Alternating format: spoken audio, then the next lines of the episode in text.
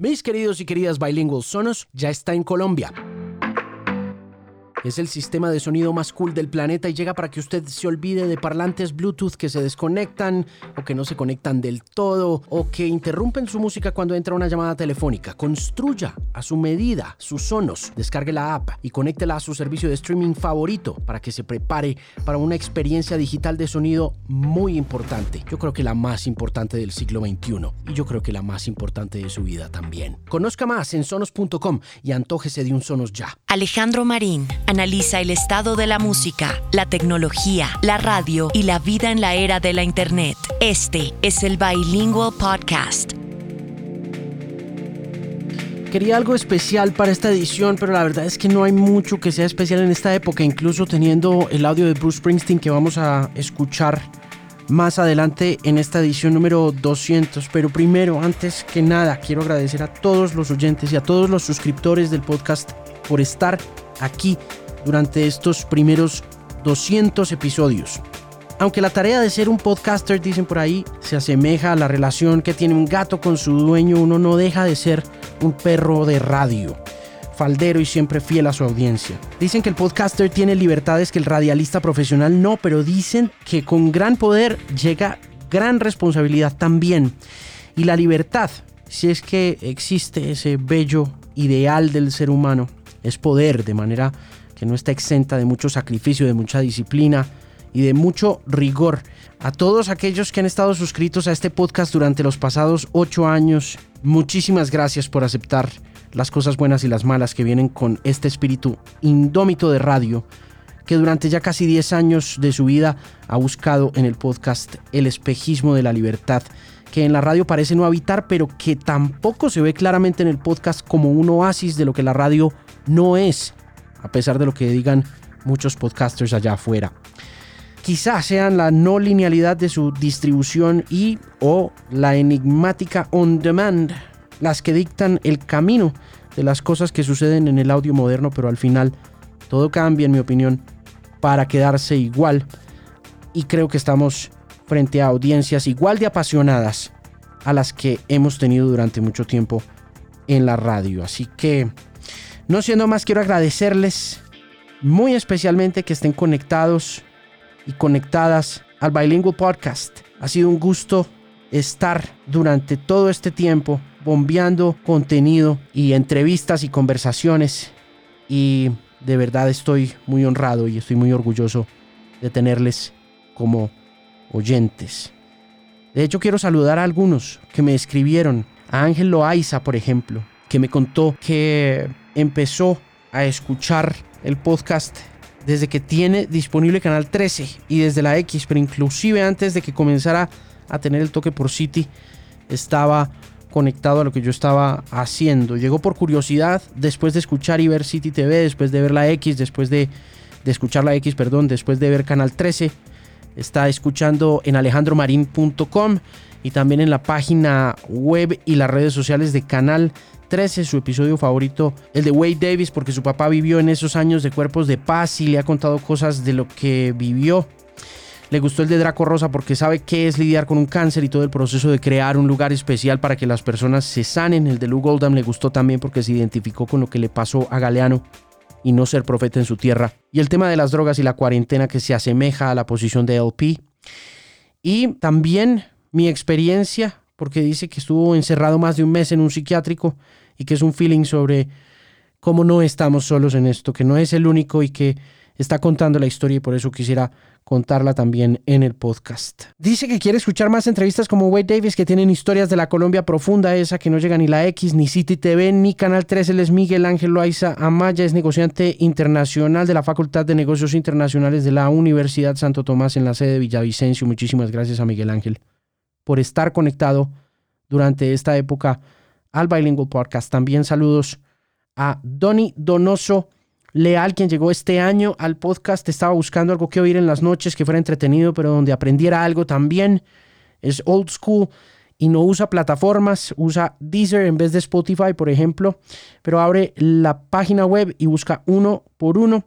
Le gustan los primeros, los de historia de rock, se sentía como en los capítulos que alguna vez hizo VH1 de historias.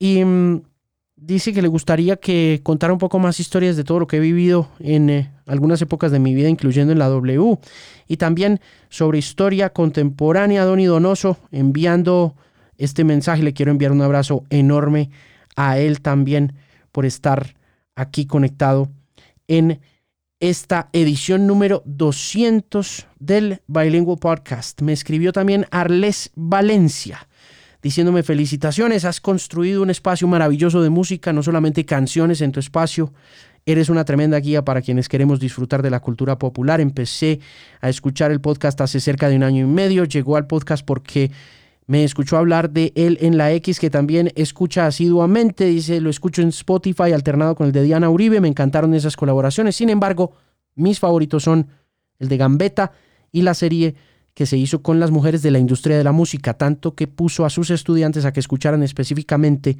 para que entendieran que ellas también pueden llegar muy alto. Quisiera seguir escuchando sobre la carpintería que hay detrás de la cultura popular. Si todos son humo y espejos, tú sabes qué es lo que queman y cómo alumbran para que se vea lo que vemos. Un abrazo y espero que sigan viniendo muchos, muchos más. Muchísimas gracias a Arles Valencia por enviar este saludo. A Estefanía Castro también quiero enviarle un abrazo por estar conectada en los lives, viendo los videos en YouTube, conectada a este podcast y también en la X más música. Ella empezó a escuchar el podcast más o menos en 2017 cuando tuve la oportunidad de hablar con Zeta Bocio de Soda Stereo y recuerda que esa charla le encantó y descargó los episodios previos a ese para escuchar, escuchar radio con mucha frecuencia, pero en el 2017 se fue para China a ejercer como profesora. Y estando allá extrañó muchísimo la radio, pero se puso a revisar en internet la manera de estar conectada y así encontró los podcasts y entre estos el mío. Y allá escuchó todos los episodios. Inicialmente los escuchaba en Apple Podcasts, pero ahora los está oyendo directamente desde la app que se llama Pimp by Alejandro Marín. Tiene varios episodios favoritos pero le gustan mucho Diana Uribe y el de Fat Sugar Daddy. Y le gustaría una entrevista con Mario Mendoza o con escritores a nivel general. Sería muy interesante. Gracias por tanto, Alejandro. Gracias por tanto, Steffi Castro, que es profesora de inglés y que está conectada con eh, esta señal de audio digital. También Carlos Andrés Maldonado Sanabria me cuenta que llegó al podcast este año siempre con planes de escuchar pero las disculpas nunca lo permitieron. Llegó la pandemia y se pudo conectar aún más episodios interesantes con Chucky García, con Maluma, de los últimos con Nairo Quintana, pero recuerda uno muy único por lo íntimo, que fue con Jesse y Joy hablando de la creación artística. Felicidades por lo conseguido. Muchísimas gracias a Carlos Andrés Maldonado por ese mensaje que envió.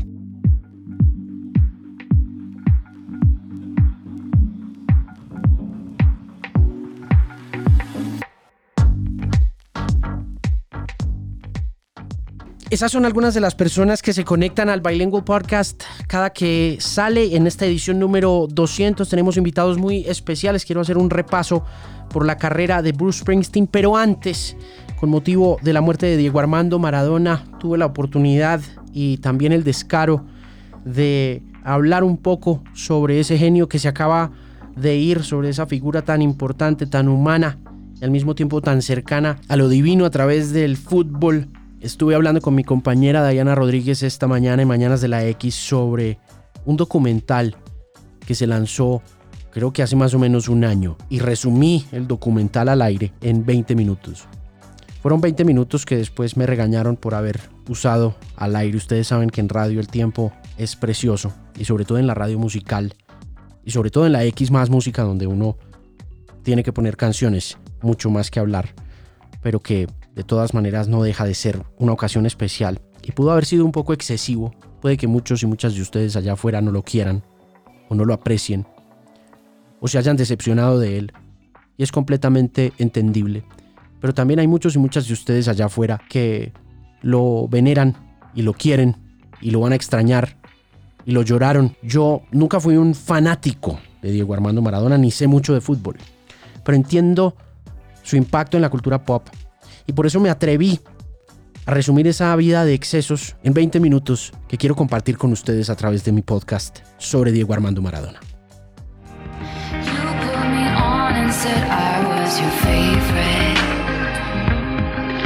Ella es Taylor Swift, eso es Cardigan. Ella está nominada a los premios Grammy para 2020, que se van a celebrar a comienzos de 2021. Son las 6:33. Buenos días. Un saludo muy especial. Mi nombre es Alejandro Marín. Es un gusto estar aquí acompañándoles a través de la radio en la xmasmusica.com 103.9 FM. Espero que tengan una buena mañana. Espero que todo vaya bien, que estén bien de salud y que si no, pues que todo vaya mejorando también.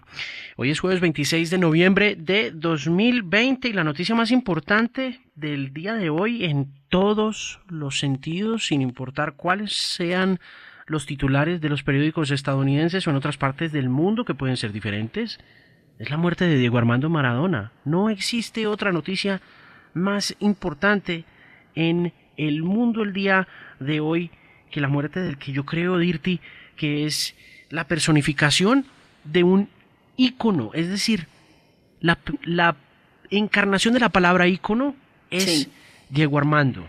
Es, una figura que cuando te pones a mirar un poco hacia adentro del fenómeno que fue Diego Armando Maradona, te das cuenta que si la Real Academia de la Lengua tuviera que hacer algunos arreglos, y de eso hablaremos más adelante, Dirty, porque ese tema se nos quedó ayer por fuera del temario y mm. creo que vale la pena retomarlo. Mm. Si la Real Academia de la Lengua tuviera que poner un sinónimo de ícono en sus páginas, debería decir Diego Armando Maradona. Porque qué cosa tan pues, impresionante, ¿no? Si tú ves y la reacción obviamente del mundo entero, pero también de quienes son íconos, supongo que él también admiraba a esos íconos, pero esos íconos lo admiraban a él.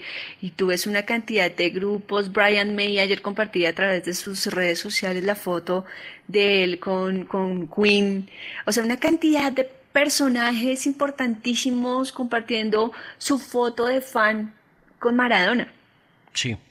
Entonces, sí, la noticia fue una cosa muy brutal, a mí me dio durísimo y lo hablábamos ayer, digamos que Maradona fue mi primer contacto de la infancia con el fútbol, yo queriendo mucho al fútbol, fue como ese primer amor, gracias al Mundial del 86, que fue el primer Mundial que yo viví realmente a conciencia, lo hice con mi abuelo y llenábamos los marcadores de todos los partidos, cuando terminaban los partidos, porque eso fue en México 86, entonces tenía un horario chévere, yo salía a jugar fútbol con mis amiguitos y yo me pedía Maradona, entonces fue como ese, como tú lo dices, ícono de niña, porque pues obviamente uno va creciendo y uno va teniendo como la lucidez muchas veces ya de ver que pues es un ser humano y comete muchos errores y está lleno de ellos y de demonios como todos.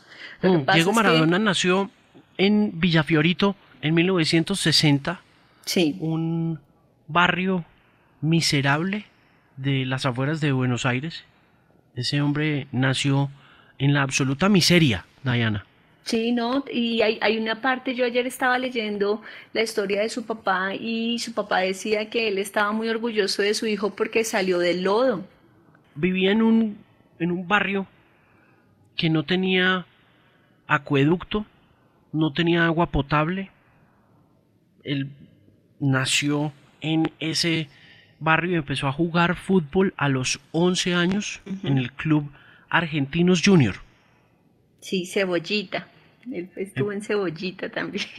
Empezó en el Argentinos Junior a los 11 años. A los 15 años el Argentinos Junior le dio un apartamento y se fue a vivir con su papá, con don Diego, con doña Tota, su mamá, con, con creo que eran cuatro hermanas, con cuatro hermanas a ese apartamento.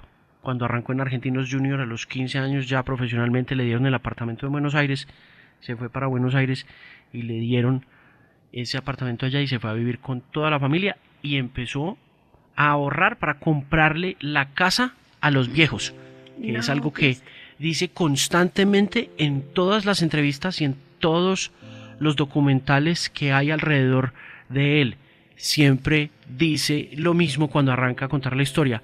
Yo lo que quería era comprarle una casa a los viejos. Yo me quería ir de Villafiorito. No quería vivir más allá, no quería vivir más en la miseria. Y la razón por la cual me metí a jugar a la pelota fue para eso.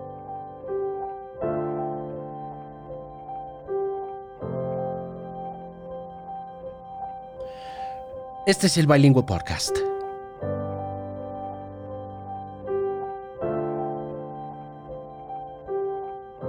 Sonos es el patrocinador oficial de este podcast. Mis queridos y queridas bilingües, cuando yo era niño soñaba con cosas que parecían imposibles y una de ellas era tener un equipo de sonido que sonara en todas las habitaciones de la casa sin necesidad de cables, sin ocupar mucho espacio y sobre todo embelleciendo con diseño y sonido todo mi entorno. Por eso, cuando descubrí Sonos, supe que podía cumplir todos esos sueños imposibles. Y ahora usted puede vivir esa experiencia Sonos también, porque Sonos está en Colombia. Así que construya su equipo de sonido ideal, conéctelo a su servicio de streaming y podcast favorito y disfrute como nunca una gran experiencia digital. Sonos está ya en el país y está en el Bilingual Podcast. Cuando empezó a jugar en el fútbol italiano, después de irse del Barcelona luego de un peleón miedoso en una cancha donde se le salió lo gamín porque qué berraco tan gamín. Sí. Y Ave María. Qué cosa los tan demonios, Alejo, los demonios. No, no, no, y, y, la crianza y la educación. Es que uno podía sacar a Maradona de Villafiorito, pero Villafiorito nunca se fue del corazón de Maradona. Él siempre estuvo, él siempre fue ese muchacho de barrio pobre. Y en esa pelea en el Barcelona Fútbol Club que termina sellando un poco el destino de, de Diego Armando Maradona, que termina en el Nápoles, yo creo que se notaba, se le notaba la calle. Hay que, tienen que buscar ese peleón. Eso está registrado por ahí en televisión, pero ahí dice uno, uff, qué susto este man bravo, qué susto. Era un personajazo y era violento y era complicado. Y se va para Nápoles, que era un equipo de una ciudad considerada por Italia la cloaca de Italia. Era considerado el lugar más despreciable de Italia. Todos los italianos hablaban mal de Nápoles y Nápoles tenía muy mala reputación. Le decían que era la ciudad que era un foco de cólera. Eh, le decían que era la ciudad donde nadie se bañaba. Eh, llega a Nápoles eh, en una transferencia que logra el gerente de ese, de ese club de fútbol. Yo no sé cómo lo hicieron siendo pues un pueblito que no era necesariamente como el más pudiente de Italia, pero se compran a Diego Armando Maradona por allá en 1984 creo. Creo que es como en el 83 o en el 84 que se va para Nápoles Diego Armando Maradona a jugar y se va a hacer un proceso en el que se convierte en el jugador más importante y más icónico del mundo.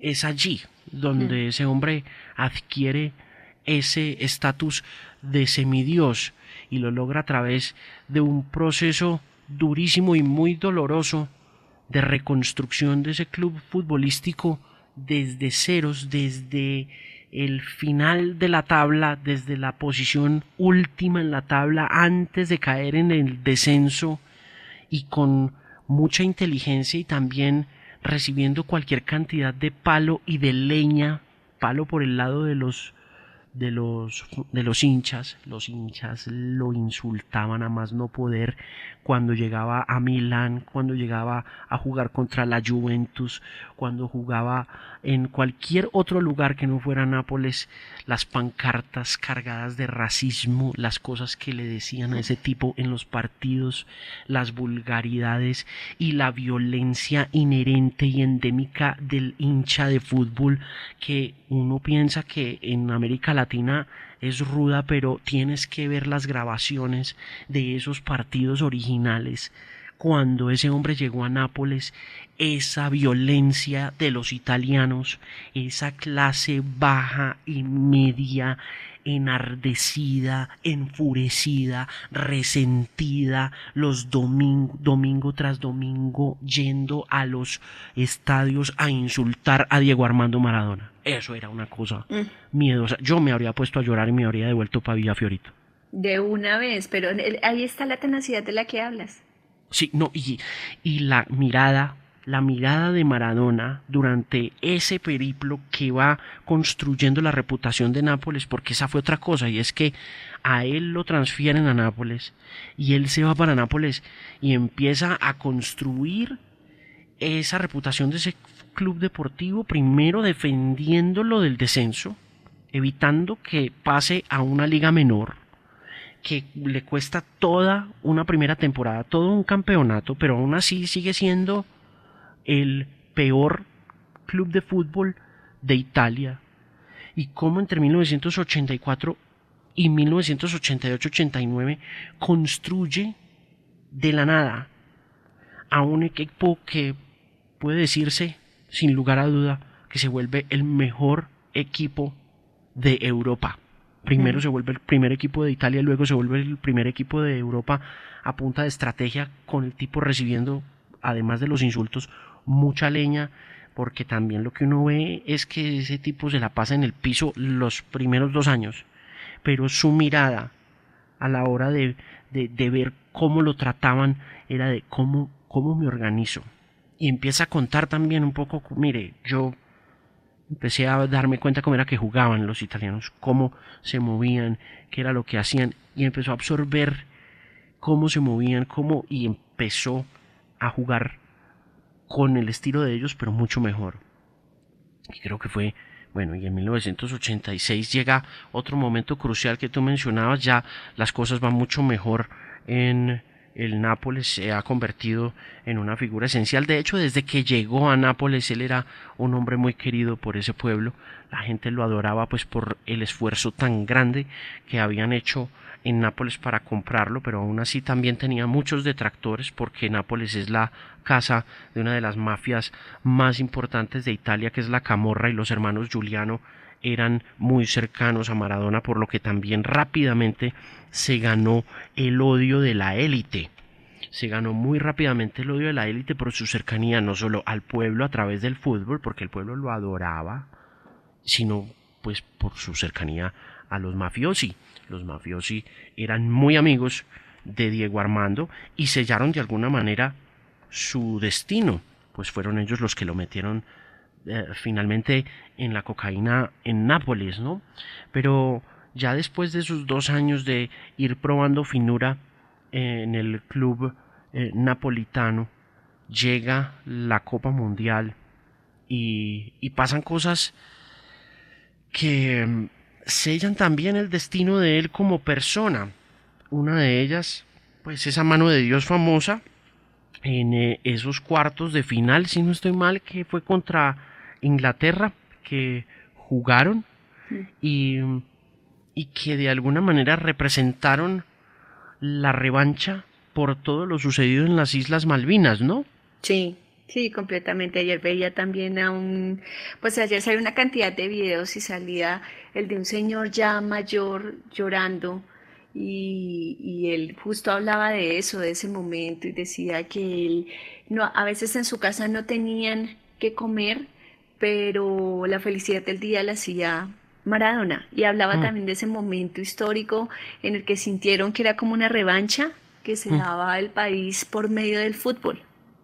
Y la mirada de Diego Armando y de los que jugaban a su lado en esa selección argentina cuando están los dos cantando ahí en el estadio en México el himno nacional de cada uno de los países, el, la mirada de revancha y casi que de odio que tenían para los británicos y esa, y esa tramposa mano de Dios que representó también parte esencial y definitiva del ícono que fue Maradona para bien y para mal, porque, porque Maradona era tramposo, era mañoso en la cancha y por fuera de ella, y, y, pero era completamente justificado por eh, la nación argentina por el solo hecho de lo que había sucedido años antes con Margaret Thatcher y con, lo con el tema de las Malvinas. La mano que metió Maradona estaba justificada por los vejámenes de la guerra de las Malvinas de alguna u otra forma y los argentinos ni se inmutaron. a ellos no les interesa. para ellos era justo y necesario hacerle trampa a, Gran Bretaña, para pasar a la final de México 86 y pues luego de eso está también justificadísimo dentro del campo de juego con ese segundo gol que mete eh, Diego Armando desde la mitad de la cancha y empieza a sacarse a todo ese montón de jugadores británicos a, punta de habilidad, de fuerza, de determinación y de terquedad. Entonces es ahí donde se constituye también esa leyenda y por supuesto cuando regresa a Nápoles empieza a construir su ascenso a la cima de la tabla del fútbol italiano y convierte a un equipo de poca monta en el equipo más importante de ese país y más adelante de Europa. Y, y lo que sigue es devastador.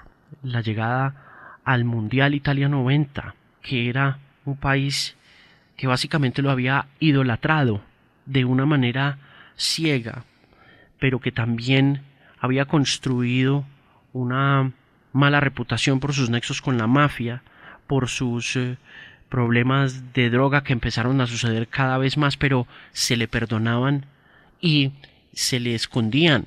A él le escondían el uso de cocaína que le había permitido tener los Giuliano porque porque pues era el mejor jugador del Nápoles y, y nadie estaba interesado verdaderamente en hacerle una prueba antidoping a Diego Armando Maradona los domingos.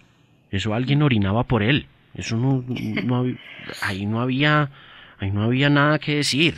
Eso en Italia era secreto a voces, pero a que hay que hacerle prueba antidoping, el presidente autoriza, el presidente del Nápoles autorizaba, bueno, no, que otro orine, porque yo no voy a, y el tipo era dentro de su necedad, de su caos, de su desorden y también de la presión tan grande que empezó a sentir porque es que ese hombre desde que empezó a convertirse en este símbolo del fútbol napolitano fue asediado por la prensa y por los medios de comunicación y se convirtió en un ídolo tan grande que ese tipo no podía ir al baño sin que hubiera alguien tomándole una foto. Eso era una cosa miedosísima. Entonces, en ese finales de los 80, cuando ya se vuelve esencial para ese club de fútbol e incluso le pide al presidente de Nápoles, después de que gana el primer campeonato, que lo venda, porque yo creo que como, como una figura superior a cualquiera de nosotros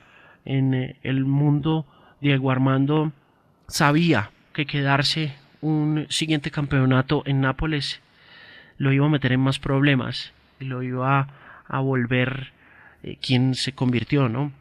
Mucha gente dice que una cosa era Diego y otra cosa era Maradona. Mucha gente, mucha gente dice que, que Diego era una persona que venía de Villafiorito, que era eh, padre de familia, que era un buen hijo y que Maradona había sido esta construcción social del personaje, esta construcción masiva y global del personaje y que Maradona no se podía permitir tener ninguna debilidad. Entonces ese Maradona que fue construyéndose a partir de la leyenda fue finalmente el que lo destruyó y fue a manos de los mismos italianos cuando en esa semifinal, si no estoy mal, la FIFA adjudica al estadio de Nápoles, donde había sido tan famoso y tan grande por haberle ganado dos campeonatos italianos y si no estoy mal uno europeo para jugar contra la selección nacional de la patria que lo había visto triunfar.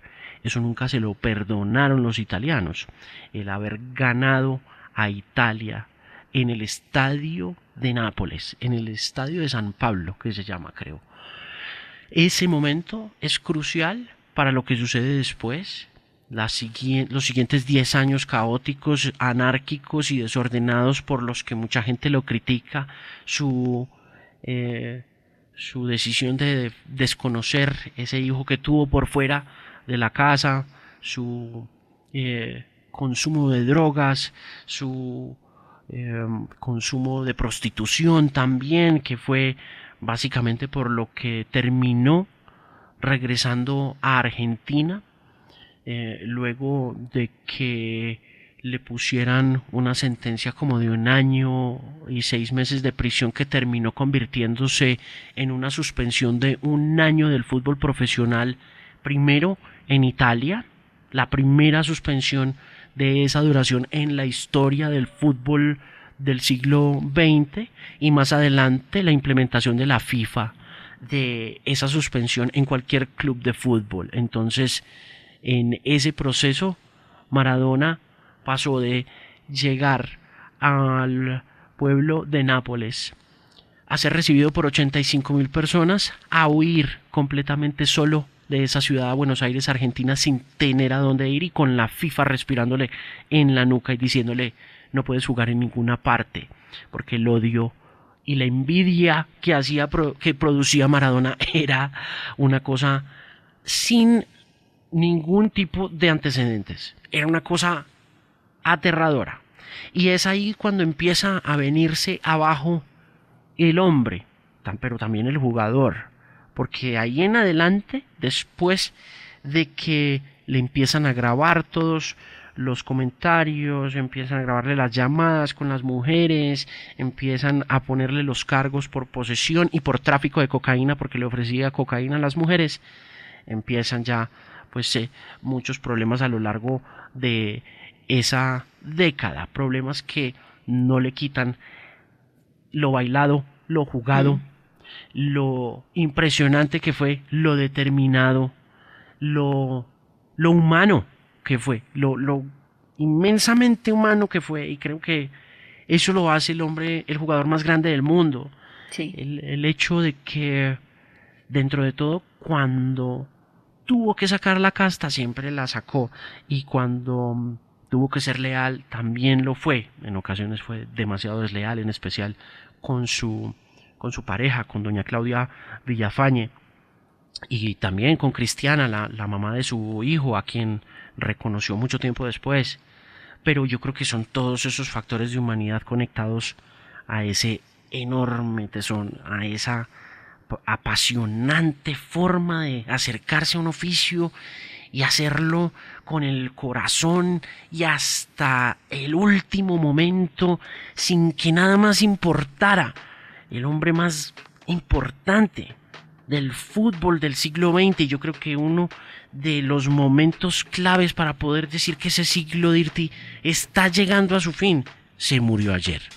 Y, y pues hay que celebrarlo, hay que celebrarlo. Eh, independientemente de lo que se sienta personalmente por él. Hay que documentarse, hay que leer, hay que ver sus partidos, hay que celebrar la memoria de Diego Armando Maradona.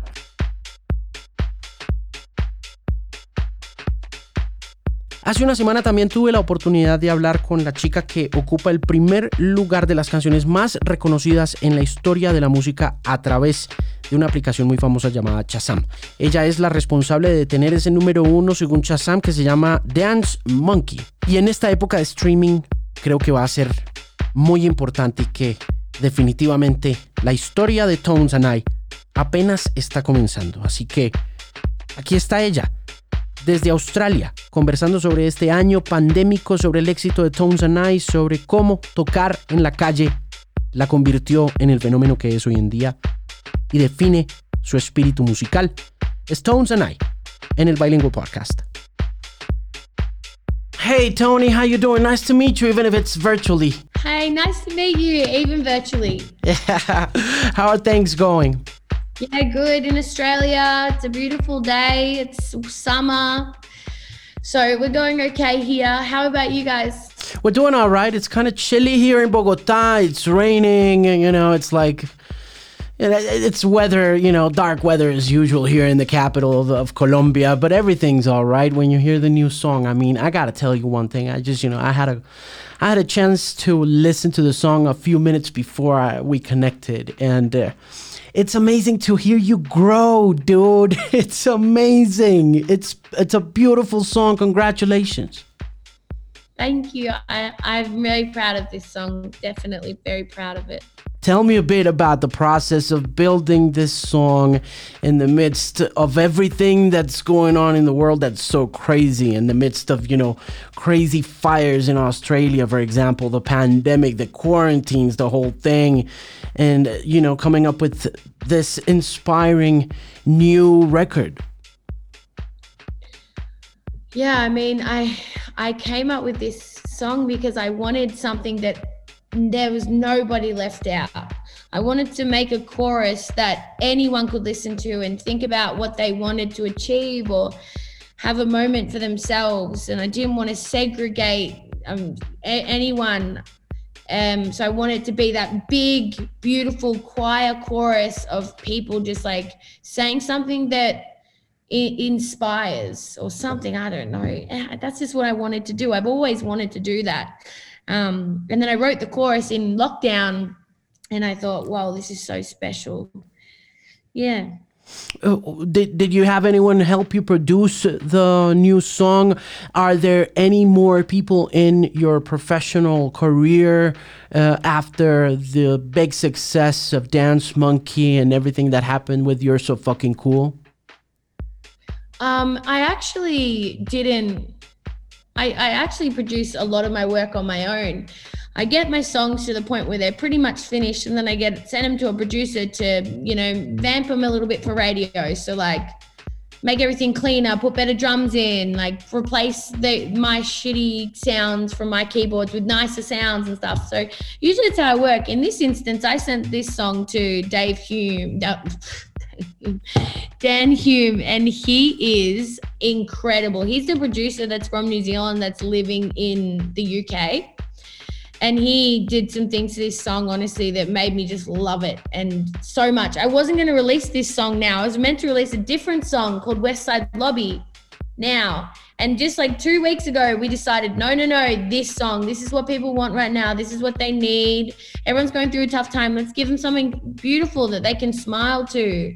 So, and then Dan just made that happen. He gave the verse what it needed, that beautiful guitar in the verse. He did that. So, yeah, I gave this one to Dan to finish off, and he just did an amazing job. Uh, wh- How has li- life changed ever since you you became famous? Do you do you feel comfortable with being famous? Um, it's kind of okay at the moment because I get to wear a mask everywhere because it's illegal not to wear a mask in Australia. You in Victoria, you have to wear a mask or you can get arrested. Well, I don't know, fined probably.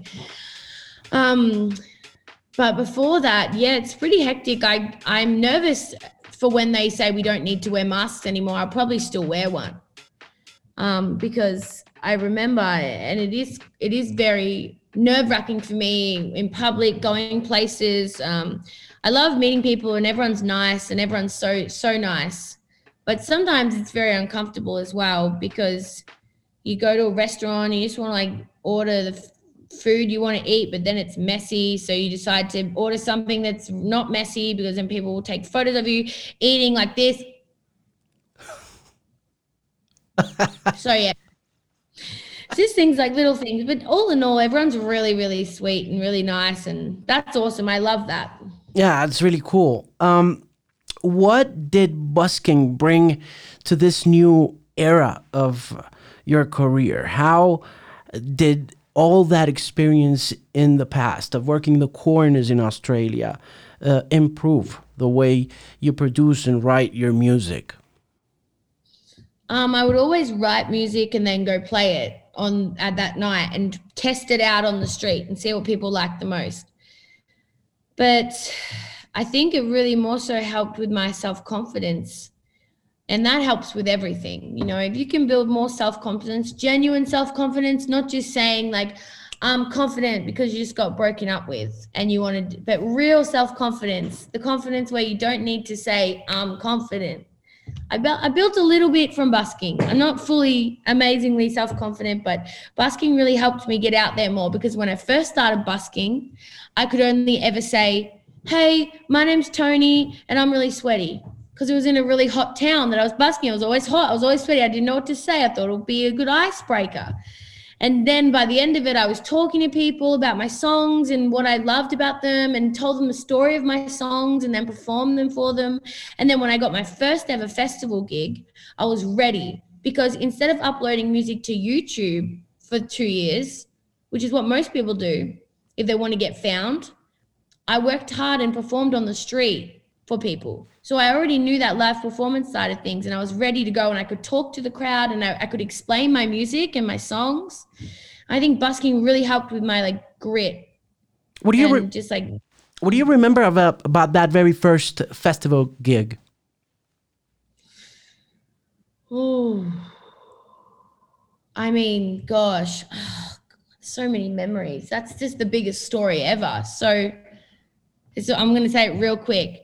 I this they had a radio competition and the winner got to open the biggest festival in Australia. Open it. It's a three day festival. It's called Splendor in the Grass. It's the biggest one we have. The winner got to open it. I won that. So I got to open on the main stage, amphitheater, huge.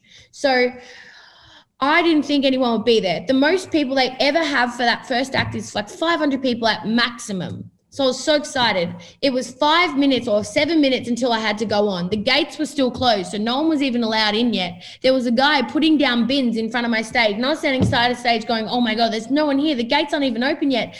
Then they opened the gates right like one minute before I went onto stage, and this avalanche of people came running down the amphitheater. There was 35,000 people at that set. 35,000 people at that first ever set. It's the one on YouTube. It's the Tones and I Splendor in the Grass, that's that exact set. So when you look and see all those people, they weren't there like 15 minutes, 10 minutes before that started filming. There was no one there. I went onto stage, I played my first song, and I just see these people like, and then if you watch that video on YouTube, there was no one there. I didn't walk out onto stage with anyone. Those are people that came in like the first five minutes of my set, just like all ran. Then after my set, they all left again, went back to their campsites and started drinking. And the people after me played to like 300 people. It was crazy. That was my first festival. Wow. That's a great anecdote. And that's a great, great story. Um, do you look forward to seeing the world open up again for concerts and gigs? How much do you miss that? I feel like it's the only reason I'm even here. I don't even know what I'm meant to do without this because I bust so much before. And before I bust, I played at like pubs and stuff. Like I just tried to get gigs at cafes and stuff. So it's like, oh, this is the longest I've ever been without playing a show. And it's so hard for me to think of the fact that this isn't happening right now because I don't know what else I'm here for because I honestly write my music so I can play it to people. Imagine playing Fly Away to a festival crowd. Like that's what I want. that's what I was thinking of when I was, you know, right, building everything, like building the drums and building everything. I was like, festival, festival, first festival back. What song would I love to play at a festival? I have to make sure it fits into that. We can all just go like, whoa, and just dance around. And now I don't even know when that will be. Hopefully, it's going to be soon. Um, here's the deal. Uh, like I said at the very beginning, what I find interesting about Fly Away is that even though uh, Dance Monkey, Monkey took the world by storm and it was such a breakthrough hit. I remember playing that song, you know, going into BBC Radio 1 and checking out what was being aired on on on the UK. And I found you on the very first two or three slots of the of the programming of the playlist and I just you know started playing it at, at night, you know, somewhere around like 8:30 p.m. And, uh, and and in radio it takes a little while for for people to catch up, but then it just blew up, and it was like everybody was talking about the song for the for the next six months. We just kept playing that song, and then came the next one, but then I hear this one, and I feel like man, this is so much better than what she did the very first time. I guess you know the question is, um, how do you how do you do it? How do you pull it off? I mean, how do you make sure that this because it's because this one's a banger as well, and and it could be a bigger banger than than the two previous ones that we've played over the radio.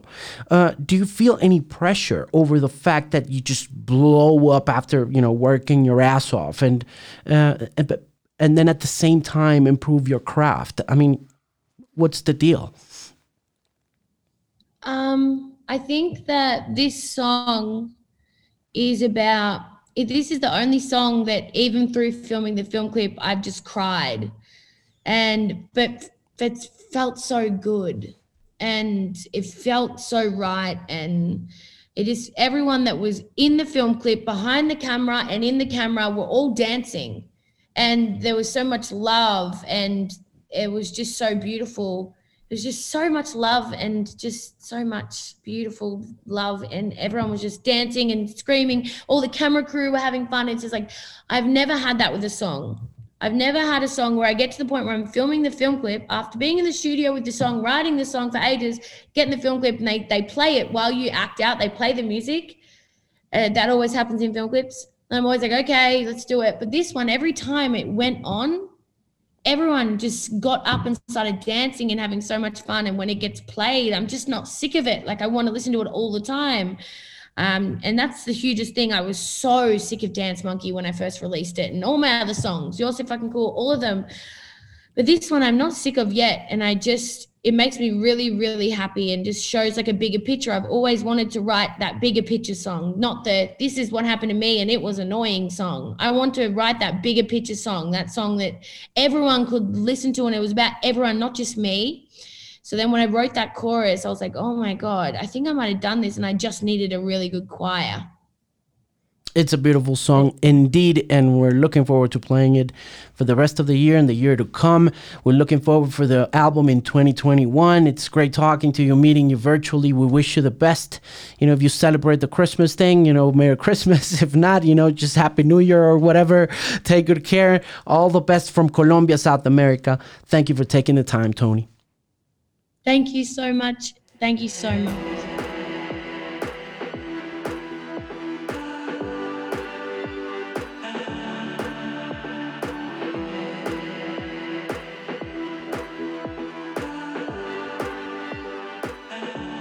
Hace más o menos un mes tuve la oportunidad de conocer a Bruce Springsteen de manera digital con un grupo de periodistas de América Latina, de España y de Portugal. Springsteen está presentando un nuevo larga duración, creo que es el vigésimo en su carrera, y es uno de los discos más importantes en la carrera de su banda famosa, The E Street Band. Y contó historias muy chéveres alrededor de ese disco, como por ejemplo, cómo nacieron esas canciones. I was coming out of my play. And there was a young man on the sidewalk holding a guitar, so I figured he wanted me to sign it. But he said, "No, no, no, I want to give it to you."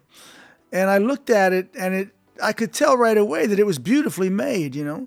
So I, I, brought it home and I looked at it and and it played beautifully. It sounded gorgeous, and the wood in it it had a variety of different types of wood that really was it was a real piece of, of craftsmanship. And so I left it in my living room. And uh, when I started to feel the urge to write, I just picked it up because it was such an easy play, you know. And most of the songs came pouring out of it, so I owe a debt to whoever that young man is or wherever he is. But uh, instruments have power in and of themselves. Guitars are inspirational, and they do hold songs within them. So it's, it's wonderful to discover them. Bruce Springsteen estuvo hablando un poco de cómo una guitarra inspira todo este nuevo disco que se grabó en bloque y en vivo en su estudio en Nueva Jersey con la E Street Band. Se la regaló un hombre que estaba a las afueras de la obra de Broadway en la que estuvo ocupado gran parte del 2019 y que fue un éxito rotundo no solamente en Broadway, sino también en servicios de streaming. Se la llevó para su casa, la dejó en el estudio, se dio cuenta que estaba muy bonita, que estaba muy bien hecha y que la madera pues definía cierta artesanía alrededor de esa guitarra. Así que después de un tiempo de tenerla ahí, se sentó a tocarla y empezaron a salir las canciones. La mayoría de las canciones en este álbum salieron de esa guitarra que le regaló este joven que estaba parado en una esquina a las afueras del Broadway Play en el que él fue el protagonista. Así que le tiene una deuda muy grande a ese muchacho, quien quiera que sea y donde sea que esté, porque los instrumentos tienen poder en sí mismos. Las guitarras son inspiración y al fin de cuentas tienen canciones dentro de ellas, así que es maravilloso descubrirlas. Seguimos hablando un poquito con Bruce Springsteen y quiero mostrarles un poco más sobre lo que dijo sobre Letter to You, su más reciente larga duración, pues es un privilegio tener la oportunidad, así sea de manera virtual, de encontrarnos con esta leyenda. I had a close friend of mine from my very first band who was uh, very, very ill and had a few weeks to live, and I I went and I visited him down south where he lived. And he was the last surviving member of my very first band besides myself. So when he passed away, it left just me. And it was a very strange feeling, sort of thinking back to your youth and all of those people who meant so much to me at that time uh, all being gone. And so that started to, I wrote a song called Last Man Standing. And once, once I wrote that, the dam broke and all the other songs followed in about, in about, oh, seven or 10 days. And so that was, that was uh, on that guitar that the kid gave me. Es Bruce Springsteen en el Bilingual Podcast hablando de la historia de la guitarra que está además ligada a un amigo cercano de la primera banda que formó llamada The Castiles. Dice que George, ese hombre que mm, eh, hacía parte de ese grupo y que era uno de los últimos miembros que quedaban vivos, estaba muy enfermo y tenía pocas semanas de vida.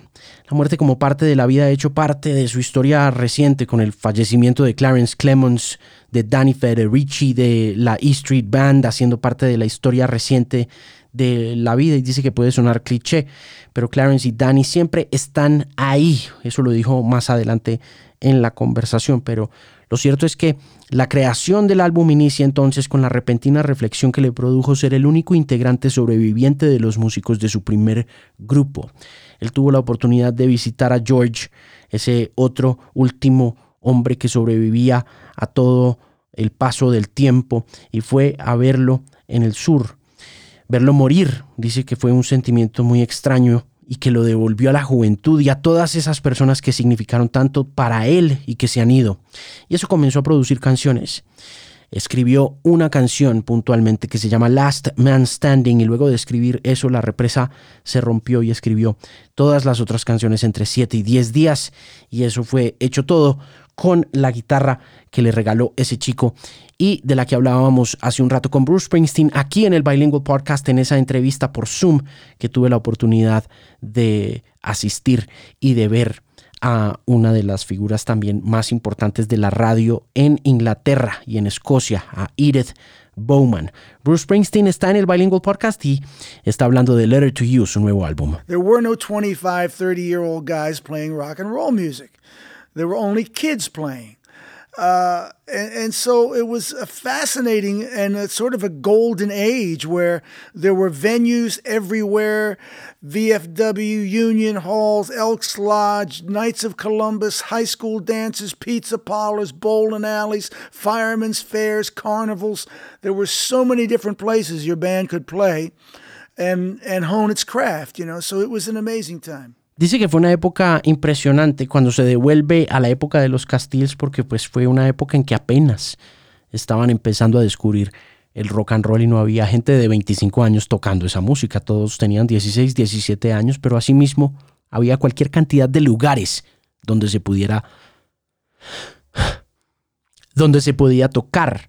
Desde departamentos de bomberos hasta bares, pasando por sindicatos y todo tipo de lugares hicieron de Bruce Springsteen el hombre que es hoy en día y el músico, por supuesto, que es hoy en día presentando Letter to You, su más reciente larga duración. It's the first time that I chose that as my subject, the music itself.